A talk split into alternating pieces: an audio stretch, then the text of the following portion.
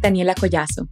Y yo, Margarita Paz. Somos mamá e hija y estamos convencidas que cuando reconoces tu poder, estás en la capacidad de desarrollar tu máximo potencial para elevar tu vida. Latina, tu viaje para fortalecerte emocional, espiritual y mentalmente empieza aquí.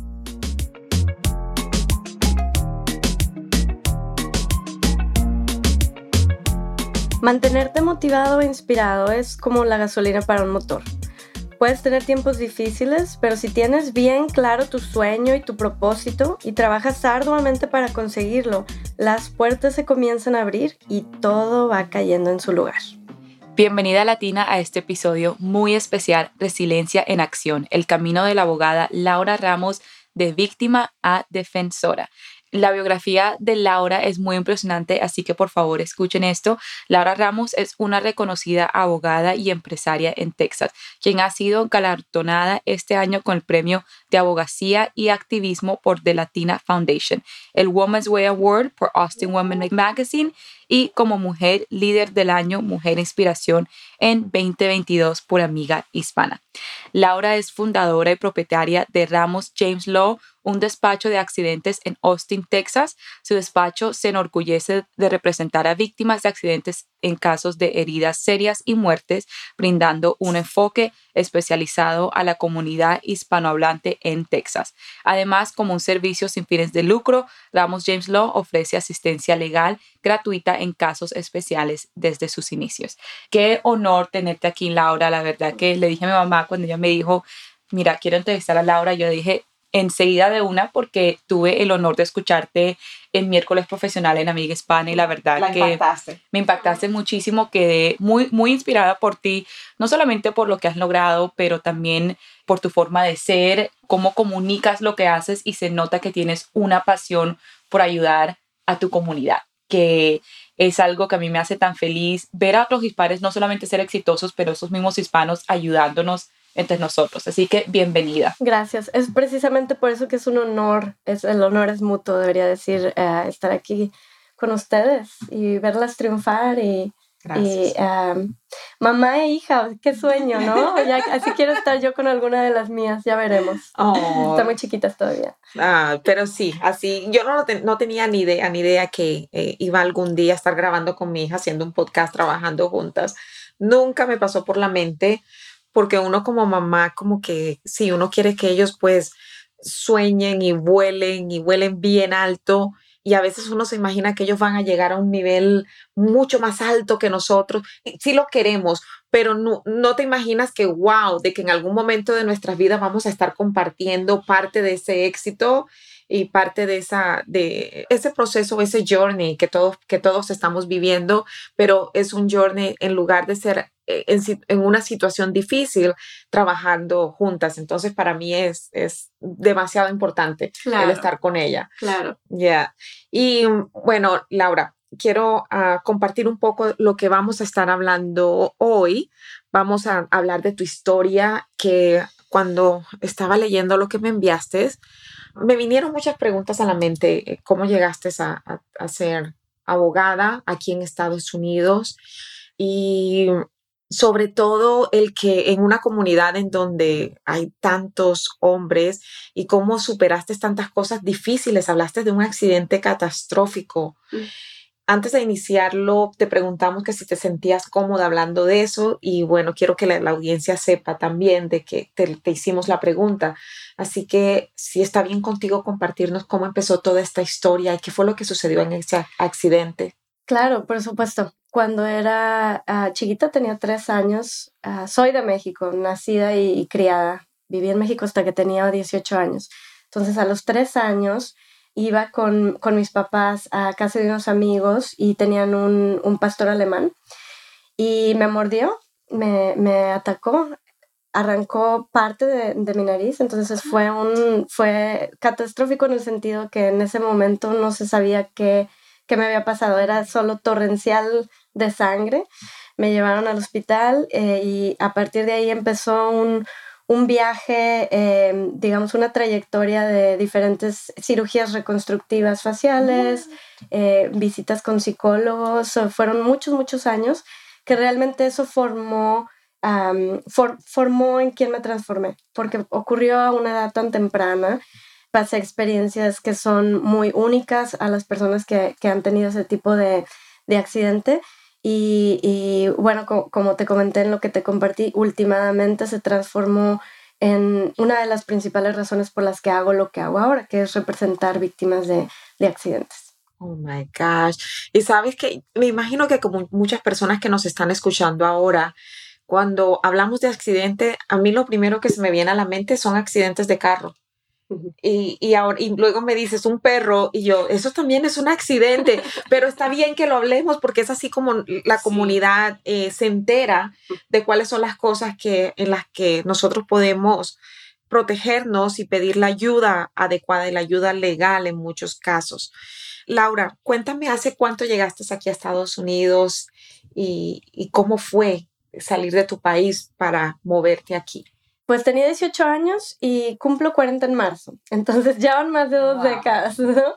Salí, eh, realmente el propósito era para venir a aprender inglés, pero y me imagino que en Colombia es igual, uno puede estudiar la preparatoria y luego estudiar derecho.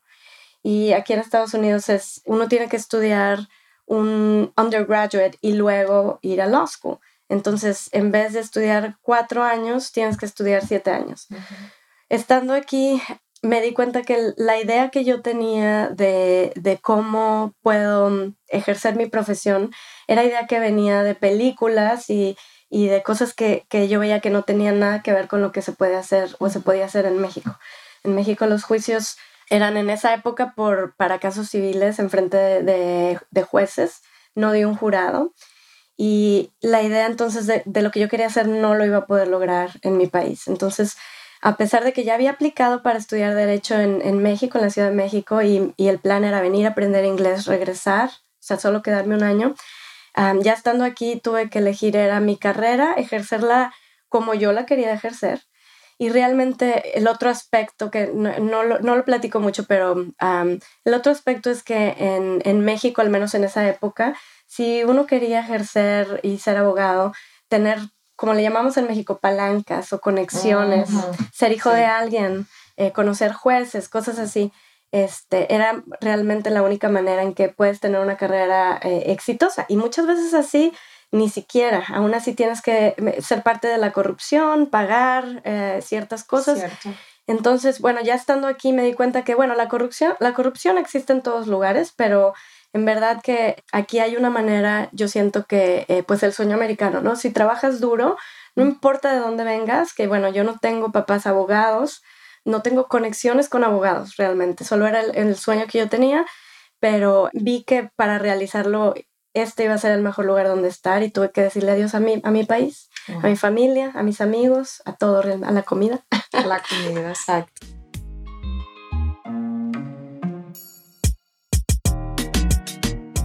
¿Estás lista para liderar conscientemente y despertar tu poder?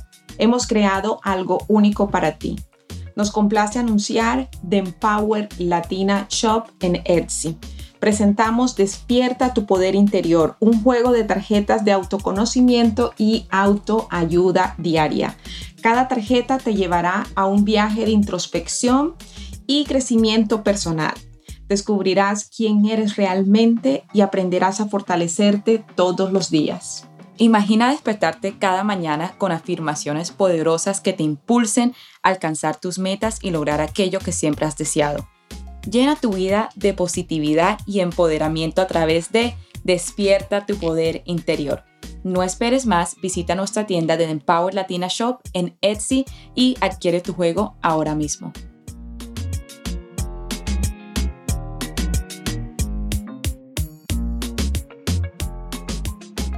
Laura, ¿cuándo te diste cuenta que este era tu propósito, que tú querías comenzar este camino porque es algo, eh, como dices tú, hay muchos límites que la gente te puede empezar a decir cuando tú, cuando tú quieres hacer un sueño así, ¿cierto? Los límites de tienes que conocer a alguien, tienes que tener dinero, tienes que, que si quieres Estados Unidos, tienes que ser americana, no mexicana, una mujer ¿Cuándo te diste cuenta tú, ese es mi propósito y voy a luchar contra, contra lo que diga la gente, contra lo que digan esos límites que, que, que, que, me están viniendo a mí?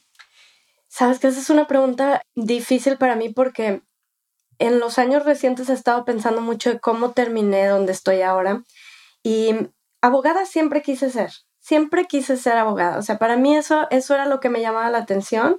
Había otras cosas que me gustaban, en, como yo me imaginaba que era ser veterinario, estar con animales, siempre me han gustado los animales, pero en realidad a través de los años siempre eso era lo que yo quería.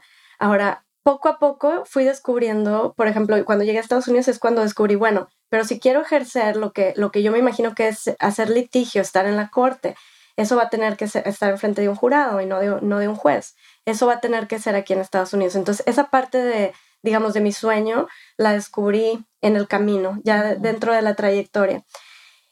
Ayudar a víctimas de accidente es algo que no, no por haber yo sido una víctima o sobreviviente de un accidente a los tres años, toda mi vida lo decía. Realmente eso no me di cuenta hasta muchos años después, cuando yo estaba, mm, parte de mi trabajo, ah, cuando empecé apenas a ejercer como abogada, trabajaba para compañías de seguro, donde lo que hacíamos es lo contrario de lo que hago ahora. Tenía que estar defendiendo a los que habían causado un mal a alguien. Y al hacer eso me di cuenta que, pero es que yo no puedo, por ejemplo, había una viuda víctima de un accidente de automóvil y yo tenía que, eh, que, atacarla. Y yo decía, pero es que yo no puedo, o sea, yo quiero estar al lado de ella, yo quería llorar con ella, yo quería luchar por ella. Claro. Entonces ahí fue cuando esa parte de mi camino me hizo clic, de que eso es lo que tengo que hacer. Yo, yo pertenezco a, digamos, mi pasión es ayudar a las personas que han estado, que han sido, digamos, que han, han experimentado la injusticia. Entonces, como que a través de, de mi vida, diferentes facetas de lo que yo hago ahora se fue descubriendo en vez de, digamos, un día llegarme a esa realización de esto es lo que quiero hacer en partes. Claro, se fue evolucionando tu propósito a través. Vamos a empezar en tus estudios, porque yo sé eh, solamente de los amigos que tengo, tengo a mi hermano que está en, eh, en Law School ahora mismo, Jaime que está en SMU, entonces tengo otra amiga que está en Law School y, y es muy difícil, es, es, algo que me cuentan los dos, que es algo súper competitivo. Tú cuando llegas a este país y empiezas, ¿cómo fue esa experiencia para ti especial como latina, como mujer latina? Cuando llegué a Estados Unidos hubo varios retos, ya que me di cuenta que, ok, me voy a quedar aquí, aquí es donde voy a intentar ser, ser abogada litigante. El primer reto era la situación económica, ¿cómo, cómo se va a pagar eso? Y, o sea, la educación, la vivienda, todo, ¿no? Gracias a Dios fue afortunada que tuve, por un lado, apoyo por parte de mi familia por otro, no tuve un apoyo, eh, digamos, pues mi familia vive en México y gana pesos, no gana dólares. Claro. Estar en Estados Unidos y tener una educación en dólares, se tiene que pagar en dólares. Entonces, tuve que estudiar muchísimo para conseguir becas que me pudieran ayudar a, esa educación. Fue la primera cosa. Y bueno, llegando aquí con el lenguaje básico y tener que primero aplicar para la universidad y luego eh, la escuela de leyes, que digamos ahí ya el nivel de, de, eficiencia o de proficiencia del, del, idioma tiene que estar a, otro, a otra altura, digamos. y yo siendo no nada más hispanohablante, pero realmente casi acabando de aprender el idioma, toda la vida sacaba buenas calificaciones en la escuela. Entonces para mí fue un shock no hacerlo en la universidad. Bueno, lo empecé a hacer, eh, digamos, ya como, como cuando avancé pero al inicio no, no poder lograrlo fue para mí devastador, porque eso, yo mi autoestima estaba basada en lo que yo podía hacer en la, en la escuela. Entonces fue difícil, poco a poco, con mucho trabajo y mucho sudor de mi frente, fui, fui superando eso y fui alcanzando, digamos, calificaciones más altas, pero eh, sí, inicialmente fue, eh, no fue nada placentero. ¿Cómo superas tú esas barreras emocionales en ese momento? Porque sé también por mi hijo y tenemos personas que conocemos que están en la escuela ahora. Voy a decir una de mis sobrinas, es como mi sobrina, la hija de una buena amiga, y sé de que es, es, es emocionalmente es desgastante, hay mucha competencia y sé que no es fácil. Entonces, ¿cómo pueden por lo menos estos estudiantes que están ahora, que como quien dice, están nadando en medio de la competencia, están tratando de de, sobresalir en estas, en estas clases. ¿Cómo lidiaste tú con esa parte emocional? ¿Qué te ayudó? lo que más me ayudó, me acuerdo que, bueno, muchas veces tuve muchas, muchas diferentes, diferentes momentos donde decía, es que no, ya no puedo, ya no puedo, esto, esto es demasiado para mí. Siempre he pensado que estudiando duro puedo sacar buenas calificaciones, pero por más que lo hacía, no salía, no salía. Y una vez hablé por teléfono a mi papá y le dije, ya no puedo, ya, es que ya no puedo, me voy por vencida, estaba llorando, estaba derrotada completamente. Y me dijo mi papá, no, no te preocupes, yo voy por ti, se termina ya. Y sentí un alivio así de que, ok, sí es cierto, esto no es obligatorio, nadie me está obligando a hacerlo, esto es algo que yo quiero. No, no tengo que estar aquí, no estoy en una cárcel, no estoy, eh, no tengo una pistola, o sea, esto no es obligatorio, yo estoy aquí porque yo quiero. Y eso me llenó de energía otra vez y no me di por vencida. Y por esa llamada motivadora diciéndome, ok, si no lo quieres hacer, no te preocupes. No me dijo nada más que eso. No me dijo, tú puedes, échale ganas. No, me dijo, ok, ahí déjalo. Y no lo dejé. Al día siguiente, dale y dale y dale. Gracias a Dios tuve esa persona que me dio, supo qué decir en el momento adecuado. Y de pronto fue esa, como que esa sensación de, tengo opciones. Puedo irme o puedo decidir quedarme y seguir luchando. O sea, no es de que estoy en esos momentos seguramente tú te sentías esta es la cárcel, ¿cuándo voy a salir de esto? Pero cuando tu papá te dice eso, de alguna manera, subconscientemente tú, tú estabas como que, o sea, sí, tengo opciones. Puedo decidir también irme, ¿no? ¿Quién me está obligando a estar aquí? Exacto. Y el fracaso, y ya lo he visto dicho de diferentes maneras en muchos lugares, nosotros somos, somos lo que se interpone entre nosotros y el éxito. Y ese, el fracaso que habría podido tener habría sido mi propia culpa. Entonces, nosotros mismos somos los que podemos llevarnos a nosotros mismos al éxito o al fracaso. Por ahí, Estoy totalmente de acuerdo con Por ahí hay una frase que, el, que fracasas cuando ni siquiera lo intentas.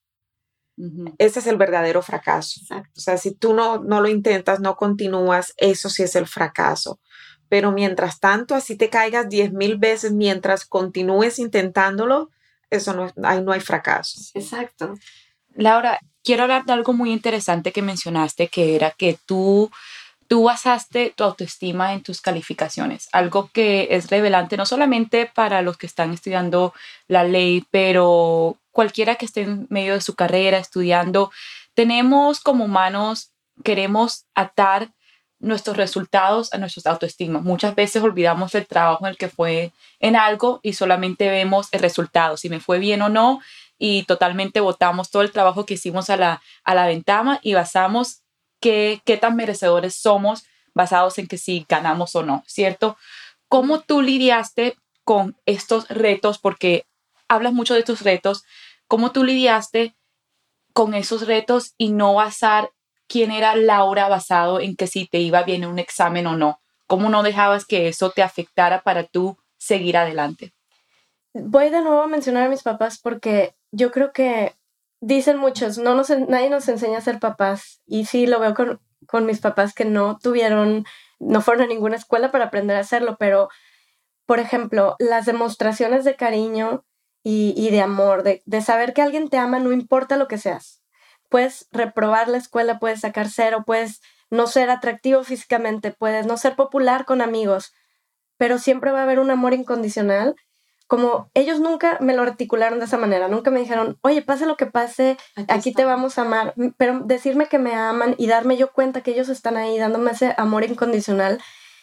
Y entonces yo decía, bueno, entonces realmente sí, no importa, no importa qué calificaciones, no importa qué éxito, no importa nada. Hay alguien que me ama, pase lo que pase. Y yo creo que eso es cierto para, pues para la mayor parte del mundo. Hay una, vaya a haber alguien que te va a amar, no importa lo que seas. Sí, hay muchas personas que que una de las creencias limitantes más comunes es no soy amada. Y, y se olvidan, si tú miras cerquita, no es cierto, siempre va a haber alguien que te ama, siempre va a haber algún amigo, alguien especial. Nosotros solos no podemos sobrevivir.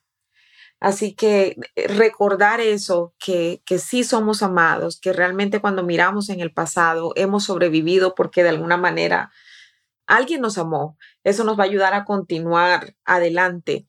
Y en cuanto a, esta situación de autoestima y de basar tus notas de basar tu autoestima en las notas, en las calificaciones. En resultados. en los resultados, exactamente. No te va a ayudar a avanzar de la manera que tú quieres avanzar. O sea, si tú te enfocas en que yo soy quien soy porque tengo, obtuve estas notas, de alguna manera eso también te jala no continuar. O sea, te, e, es una de esas cosas que, que en lugar de, de empujarte, te dejan pensando en la mente y, y no obtienes mejores resultados precisamente por esa creencia. Todas estas son creencias, ¿no es cierto? Exacto, 100%. De hecho, lo que se me hizo, se me hizo años después, se me hizo irónico, que fui a una entrevista de un trabajo. Em, ya me había graduado de la escuela de Derecho, ya había pasado, tenía mi licencia para estudiar Derecho, entonces era un trabajo de abogada. Y uno de los socios mayoritarios del despacho que me entrevistó me dijo, espérame un momento. Y fue a traer a su socio y le dijo, ve estas calificaciones. Y yo dije, pues, uff, o sea, me moría de la pena, ¿no? De, de, que qué horror esas calificaciones con las que empecé a estudiar derecho. Dijo, qué impresionante, ¿dónde empezaste y dónde terminaste? Empezaste con unas calificaciones tan bajas y tan mediocres y ahora sabiendo de dónde vienes y dónde y sales con unas calificaciones de honores qué impresión de, de, todo el esfuerzo que hiciste, del, digamos, del el empeño, etc. Y dije, ¿qué, qué, perspectiva, ¿no? Porque yo lo veo eh, con mi autocrítica de qué horror de calificaciones. En cambio, él, hablándole a su socio para, para enseñarle, mira cómo empezó aquí y dónde terminó. Eh, y eso lo tomó como algo positivo. Y mi perspectiva era que eso se tiene que tirar a la basura, está pésimo. Entonces, sí, yo creo que tienes toda la razón que no debemos de, dejar que eso nos ancle y no nos deje elevarnos. Al contrario, yo debería haber estado orgullosa y decir, mira dónde empecé, pero mira dónde terminé. ¿Dónde, estoy ahora? ¿Dónde estoy? Exacto. Laura, vamos a hablar un poco más de tu resiliencia con, estos retos en que te enfrentaste. Hablamos un poco más de ahora que, que te gradúas, ¿cierto? Te gradúas, tienes tu degree, ya, ya vas como a empezar tu carrera, ¿cierto? Algo que obviamente yo no fui a, la escuela de leyes, pero sí fui a la universidad yo sé yo cómo me sentí cuando me gradué. Yo pensaba que todos mis problemas se acabaron. Yo dije, tengo, me gradué, aquí está mi diploma, que me den trabajo, todo el mundo me va a querer a contratar. ¿Cómo fue para ti esa, esa parte de tu vida cuando tú, tú te gradúas otra vez siendo mujer latina en un, en un espacio que es predominantemente masculina? yo pienso que tengo una experiencia un poco diferente que muchas personas como las, las he escuchado a, otras colegas o a otras, otras compañeras. Mi experiencia, yo nunca vi eso, digamos, yo no me veía a mí y decía, ay, es que soy latina o soy, o soy, soy este, mexicana y me sentía menos por eso, soy mujer, me sentía menos por, por eso, nunca. Porque mi papá siempre me inculcó que eso digamos, él, él siempre me puso a la par de que si eres mujer o, o seas lo que sea, siempre tú vas a hacer lo que, lo que, vas a llegar tan lejos como quieras. Siendo mujer, eso es, lo veía él como una ventaja, no como una... Mm. y, así me enseñó a verlo. Entonces eso yo nunca lo vi como yo estar en un cuarto y sentirme menos por ser mujer o ser latina, nunca. Pero lo que sí pasó es que ya trabajando y ya empezando a, a estar en, en, digamos, en, en, procedimientos legales y en ciertas cosas, ya me di cuenta que la percepción de muchos colegas, hombres y mujeres, etcétera, eh, sí es diferente. O sea, sí te, sí te aprecian ciertas personas de manera distinta, buena o mala, por ser mujer, por ser hispano, etcétera. Pero a fin de cuentas, tú estás en el mismo cuarto que ellos. Entonces, siento que yo tuve un poco de, de la ventaja de haber crecido con mi papá y mi mamá, inculcándome esa, mm, dándome esas como, mm, yo les diría como esas alas, que cuando había cosas, situaciones que a lo mejor me habrían podido debilitar, yo seguía teniendo esa fortaleza por dentro de, a fin de cuentas pueden decir lo que sea, pueden tal vez hacer comentario de mi acento, pueden eh, verme como menos de donde vengo, pero a fin de cuentas aquí estamos todos, ¿no? estamos en el mismo cuarto. Wow.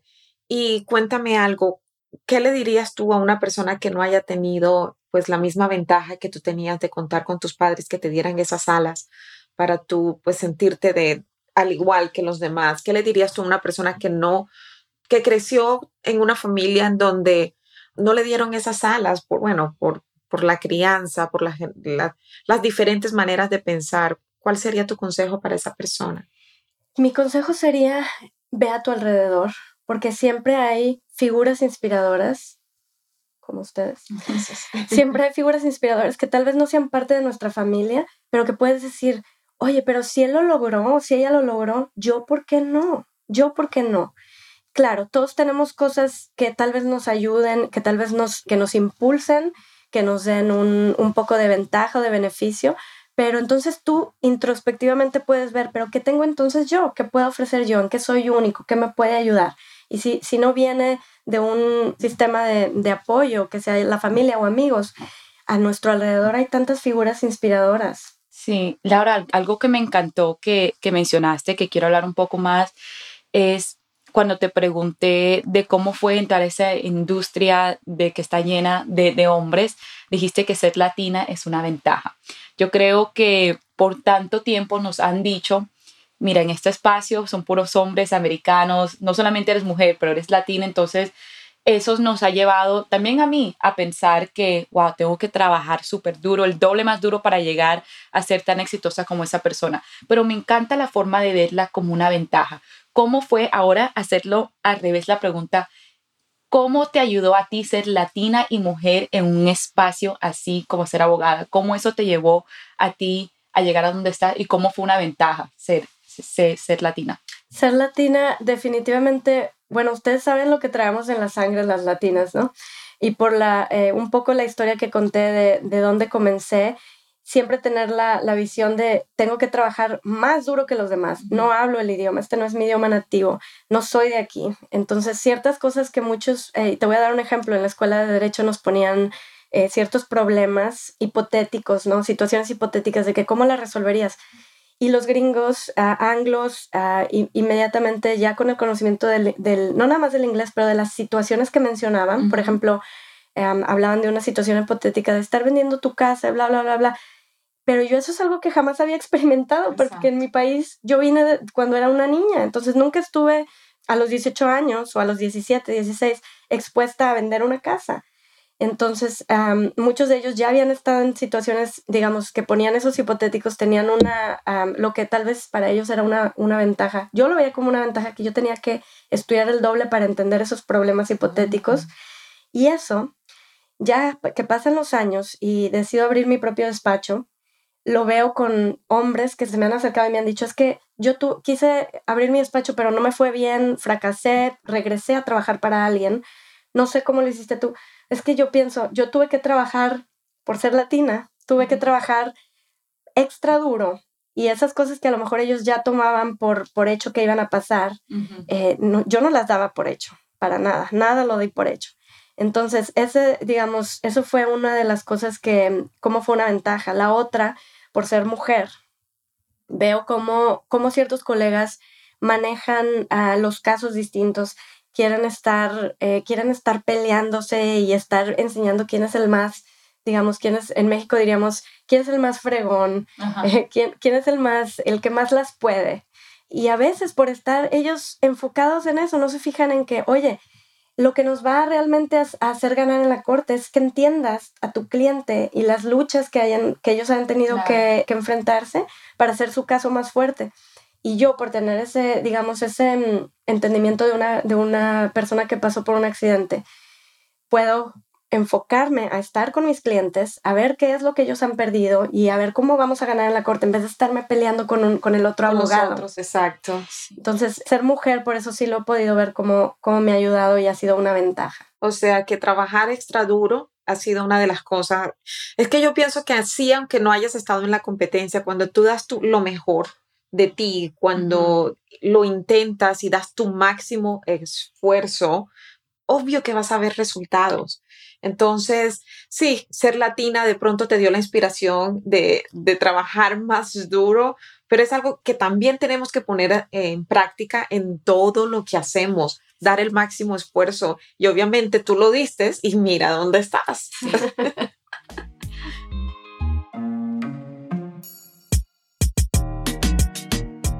¿Estás lista para liderar conscientemente y despertar tu poder? Hemos creado algo único para ti.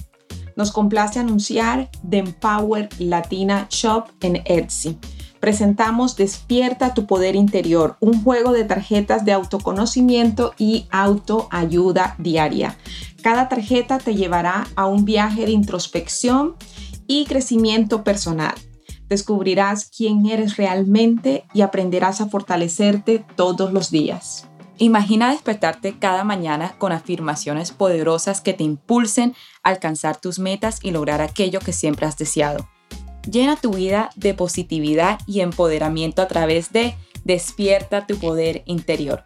No esperes más, visita nuestra tienda de Empower Latina Shop en Etsy y adquiere tu juego ahora mismo.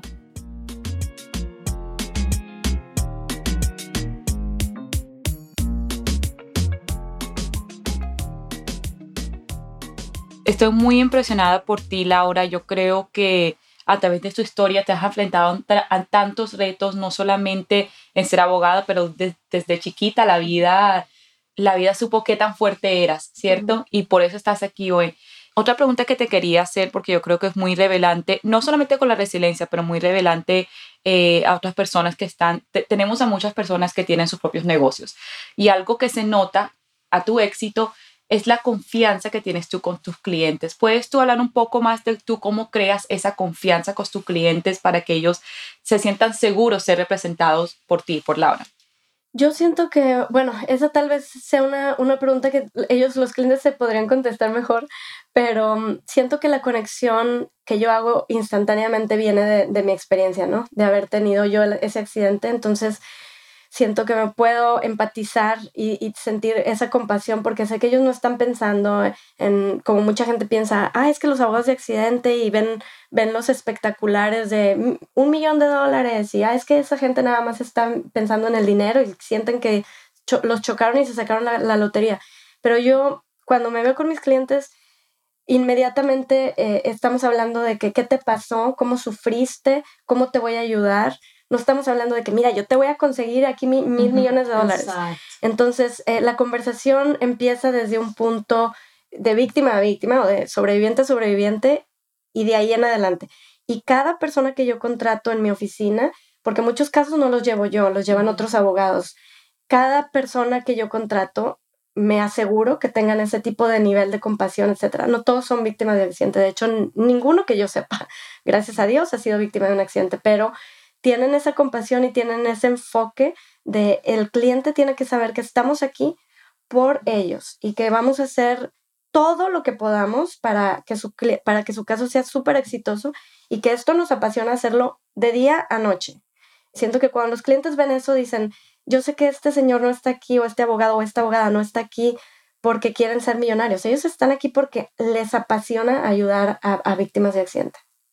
Entonces, esa conexión que tú haces con clientes. Exacto, el tener esa empatía. Y Laura, tu despacho, ¿hace cuánto lo abriste? Cinco años y medio. Cinco años y medio. ¿Cómo sucedió? ¿Y cómo te lanzaste? Sobre todo, ¿cómo venciste el miedo para lanzarte a abrirlo?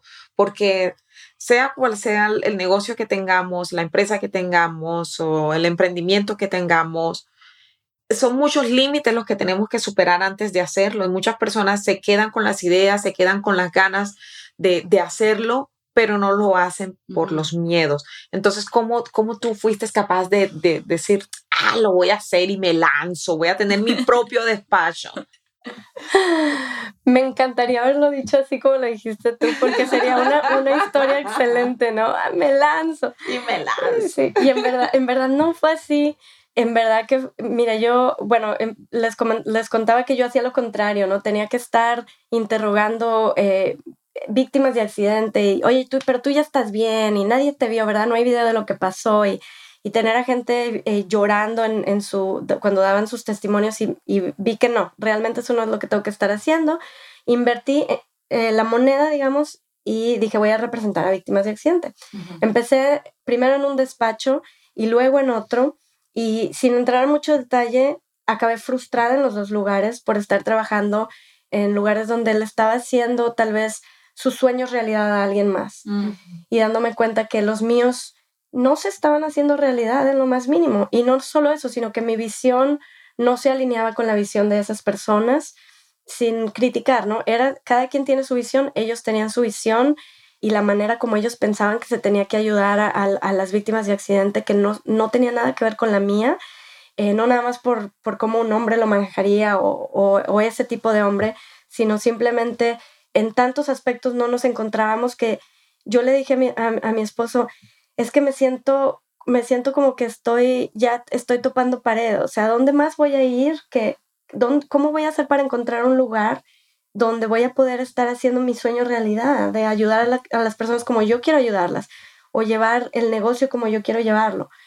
Y me dijo, pues si tú abres tu propio negocio, es tal vez como lo puedas hacer. Y yo dije, pero es que eso, estás loco, o sea, de cómo voy, o sea, cómo, que ni en la vida he tenido un negocio, no tengo, no tengo estudios de tener un negocio, o sea, yo era abogada y ya, no era, no era inversionista, no, era, no tenía nada de estudios financieros, Em, no tenía nada de nada lo que yo pensaba, este, de mercadotecnia, nada. Y me dijo, pero claro que lo tienes. Si ya les llevaste el despacho a, estas personas y ya hiciste, y, me hizo una lista de las cosas que había hecho y dije, pues creo que sí tienes razón. Y me dijo, pues yo te apoyo. Si eso es lo que quieres hacer, vamos a hacerlo. Entonces, así es como empezó, digamos, mi esposo realmente es el que se dio cuenta de que tal vez, o sea, digamos, haciéndome preguntas, ¿verdad? No me dijo, esto es lo que tienes que hacer, sino me dijo, bueno, este, ¿qué tal abriendo tu propio negocio? Este, o tu propio despacho. Y, y bueno, digamos, el resto es historia. O sea, lo primero que pasó fue que expresaste tu frustración.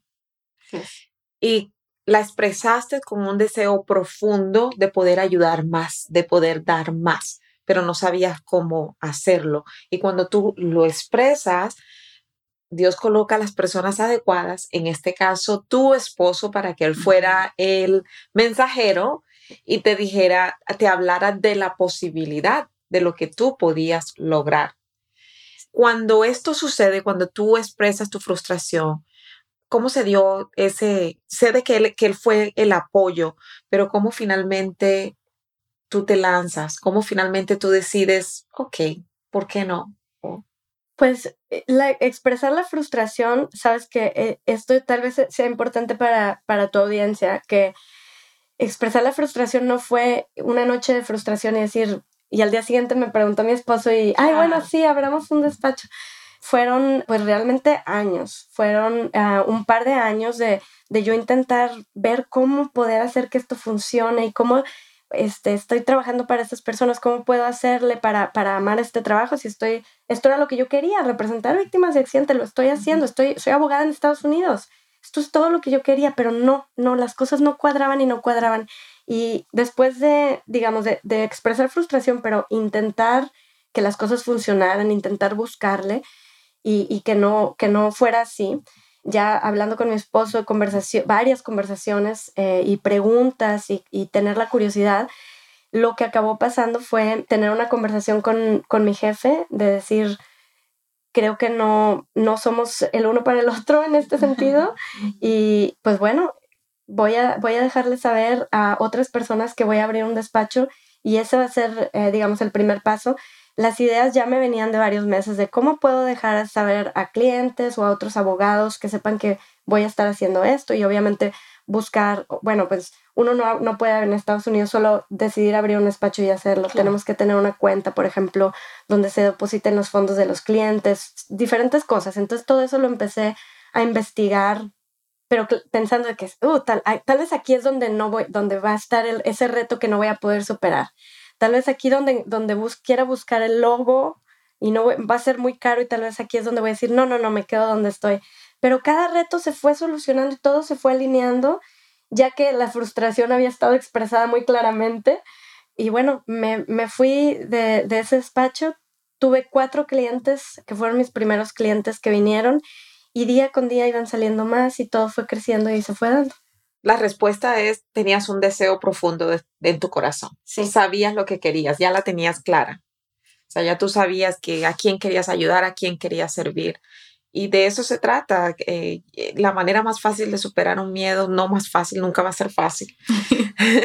Pero la manera de superarlo es expresando lo que no nos gusta y luego tener claridad, o sea, qué, qué es lo que yo quiero, qué es lo que estoy buscando. Y obvio que se van a presentar el montón de, de situaciones, de barreras se van a presentar y todo lo demás, pero tú, como tú lo dijiste, paso a paso, tú fuiste como que se iban presentando las cosas y lo ibas superando, y se iban presentando y lo ibas superando. Así que, que para mí eso eh, es una historia, pero increíble de superación y, estoy más convencida que ah, fue una idea espectacular el haberme conectado contigo ese día en Amiga Hispana y en la expo cuando nos conocimos. Inclusive desde antes, yo, yo creo que yo te envié un, ah, un, un, mensaje y no, yo quedé fascinada enseguida con, con Laura. Es, es de verdad que si la conocen en persona, se van a dar cuenta la, la calidad de persona que es. Y, y sí, y se, y se nota el servicio, se siente de que estás aquí para servir. Así que de verdad, gracias nuevamente por estar aquí. Gracias. Y yo creo más, más que todo, Laura, se nota que tú misma crees en ti misma y en tus habilidades. Y creo que eso es lo que yo me llevo de este episodio hoy cuando hablamos de la resiliencia. Todo empieza dentro de nosotros y qué es lo que nosotros creemos que somos capaces de hacer. Te enfrentaste tantos retos, tantas barreras y pum, pum, pum, fuiste tumbando, fuiste tumbando todo. Sabes, algo que, que se me hace importante también mencionar es que ser honesto contigo mismo es tan importante porque a pesar de esas barreras que superé, hubo barreras que no superé. Por ejemplo, no pude cambiar la mentalidad de mi jefe de decir, oye, vamos a hacer esto. Y donde vi esas barreras o esos, o esas, a lo mejor no barreras, a lo mejor esos, esos lugares donde no cuadraban las cosas, hice, abrí mi propio camino y ahí es donde me fui. Y bueno, para mí resultó mejor, tal vez para él también, pero ah, digamos, tuve que ser honesta conmigo misma porque tal vez donde yo decía, no, sí, es que aquí tiene que ser y aquí lo tengo que hacer, pero no, no me decía a mí misma, bueno, pero feliz no soy, feliz no soy. No quería aceptar que, que realmente ahí no estaba el camino. Cuando fui honesta conmigo misma, que ahí no era, yo quería hacer las cosas a mi manera, ayudar a los clientes de la manera que yo, pues que yo sentía era adecuada, ahí fue cuando todo, ah, digamos, resultó de esta manera. Genial, genial, abre tu propio camino. Sí, abre. tu propio camino. Bueno, Laura, para terminar el episodio, vamos a hacer lo que nosotros llamamos la esquina del empoderamiento. Nuestros oyentes ya saben qué son estos. Son cinco, bueno, seis preguntas que hacemos estilo eh, rapid fire, solamente para aprender un poquito más antes de que te vayas. Muchas gracias por venir hoy. La verdad que nos llevamos muchísimas enseñanzas, te admiramos muchísimo.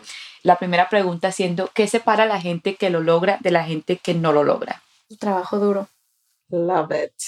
La segunda, si tuvieras que deshacerte de todos tus libros, menos de uno que te acompañaría por el resto de tu vida, ¿qué libro sería? Qué buena pregunta. Hay tantos. Cien años de soledad de Gabriel García Márquez. bello, bello, bello, Esa es la primera vez que lo nombran. Estoy como sorprendida que no lo han nombrado. Em, ¿En qué metas estás trabajando en este momento? La meta principal es, acabo de contratar a una abogada nueva. ella comienza en enero y bueno, tuve, tuve a mi segunda bebé en febrero entonces, poco a poco eh, empiezo a tener un poquito más de disponibilidad de involucrarme un poco más de nuevo con mi despacho y balancear ese, eh, equilibrar, ¿no? Eso, ser mamá, tener un despacho que está creciendo. Entonces, mi meta es continuar trabajando en ese balance para darle una buena oportunidad a esta abogada de que le voy a enseñar, de que la voy a, a, equipar con las, digamos, con los recursos que necesita para, para tener éxito. Genial, genial, genial. ¿Cuál fue la última compra que tú hiciste de 100 dólares o menos en esta semana que de alguna manera te impactó? no fue pañales, pero pañales fue de 100 dólares. pero en esta semana que me impactó, hijo, he comprado muchos pañales, la verdad, no he tenido una compra impactante recientemente. El mes, en el mes. En el mes. Ah, sí, bueno, estoy trabajando con The Women of, Austin, um, el, grupo, y el, tienen un podcast y tienen Women of Austin Foundation, y tienen una causa muy bonita. Por 100 dólares patrocinas a una familia para, para tener regalos en Navidad para mamás solteras que no pueden darle regalos a sus hijos.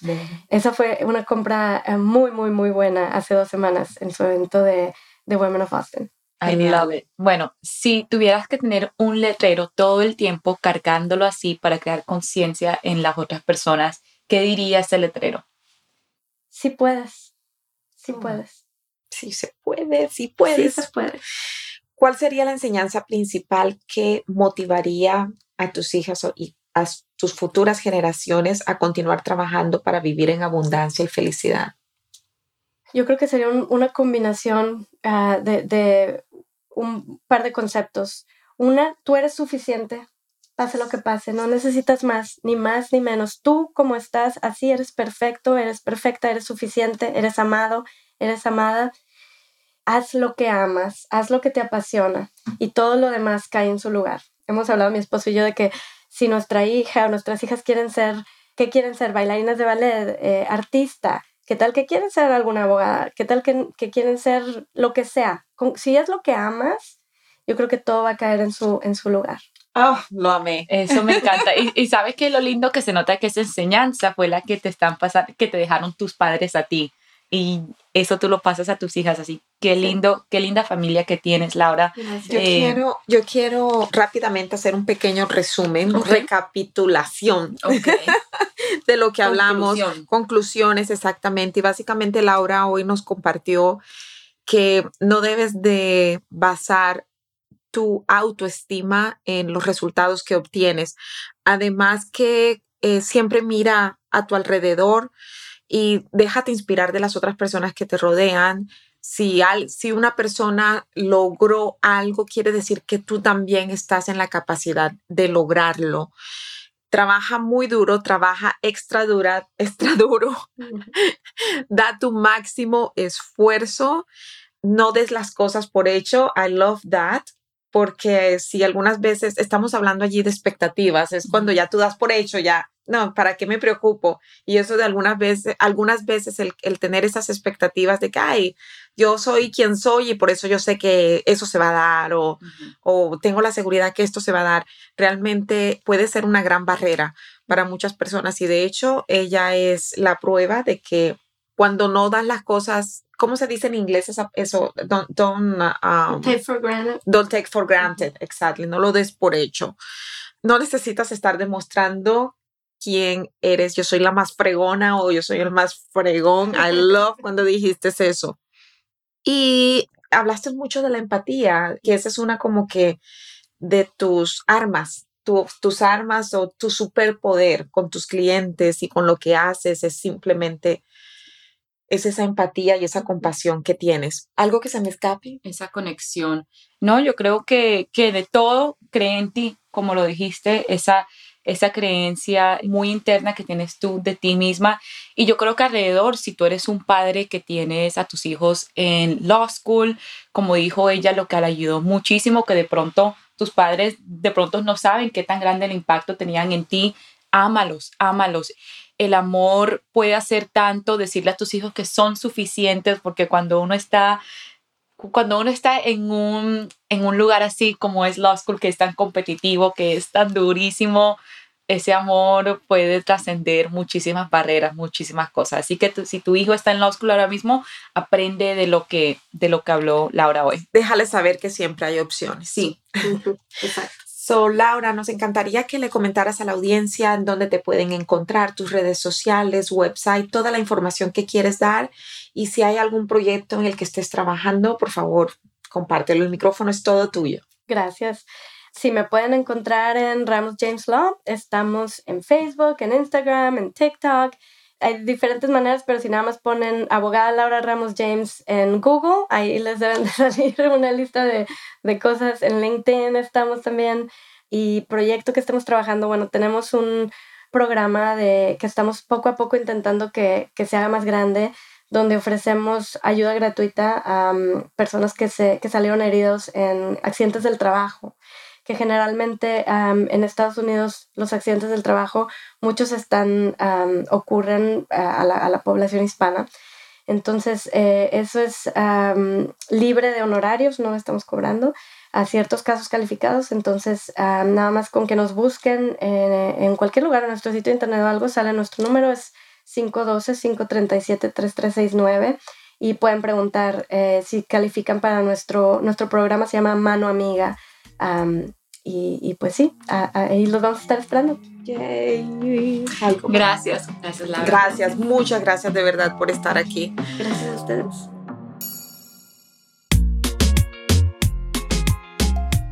Gracias por escucharnos. Soy Margarita Faz. Y yo, Daniela Collazo. Esto es The Empower Latina Podcast.